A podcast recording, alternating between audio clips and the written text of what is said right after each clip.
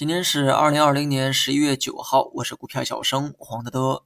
对于近两天的走势呢，我个人啊持相对中性的一个态度，既不看涨也不看跌。但今天市场呢却像是打了鸡血一样往上冲。不管今天怎么走，市场会出现一个巨大的波动，这个呢还是可以预期的。之前呢我也说过哈，大选落幕那一天，市场啊很可能会有一次巨震。至于往哪个方向震，还得看谁能获胜。大选呢已经结束了，拜大叔呢率先获得了二百七十票。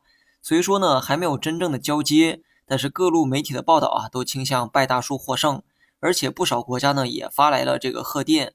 到这个节骨眼，如果还有反转的话，那我只能感叹世事无常了。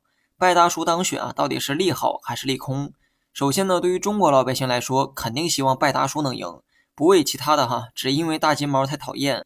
但是从资本市场来说呢，或许啊更喜欢大金毛。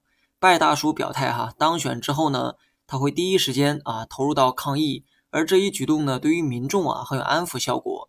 但抗疫呢，也意味着目前的经济活动可能又要受到一定的限制，老美的印钞进程啊可能也会有所收敛。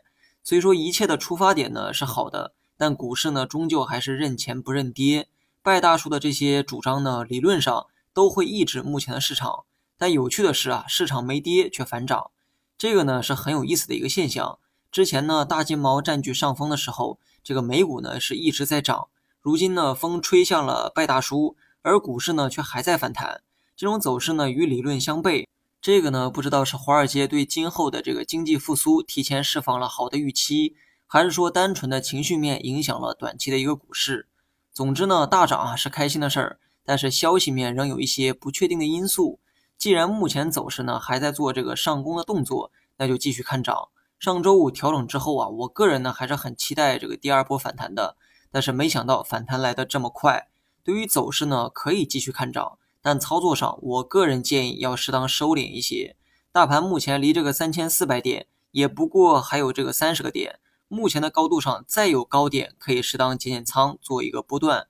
但切记哈，不要空仓。今年不管你怎么玩，我一直强调底仓呢还是要一直留着，因为无论是上半年的这个大涨，还是下半年的调整，大盘并没有形成一个明显的下跌趋势。好了，以上全部内容，下期同一时间再见。